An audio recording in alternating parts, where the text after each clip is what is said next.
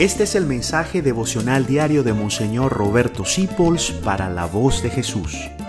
Queremos que la sangre de Cristo no se derrame en vano. 12 de marzo, feliz cumpleaños a Juan Carlos Rodríguez, el presidente de la voz de Jesús, recen todos por él. El tema de hoy es una sonrisa, dice Telar de Chardán. Haz que brote y conserva siempre sobre tu rostro una dulce sonrisa, reflejo de la que el Señor continuamente te dirige. El Señor siempre te está sonriendo. Haz que brote la sonrisa, haz que brote, significa no tiene que salir espontánea. Sonríele a Dios, sonríele a Dios en los buenos momentos. Sonríele al cielo en los malos momentos también.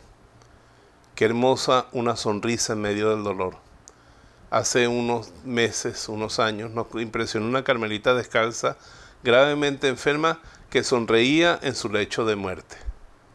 Sonreír en el momento más difícil. Esas son las sonrisas que más valen. Mejor que las flores, el incienso, las velas. Una ofrenda para Dios, una sonrisa de paz, de confianza en medio de la tribulación. O en cualquier momento, a Dios le gusta verte sonreír. Gracias por dejarnos acompañarte. Descubre más acerca de la voz de Jesús visitando www.lavozdejesús.org.be.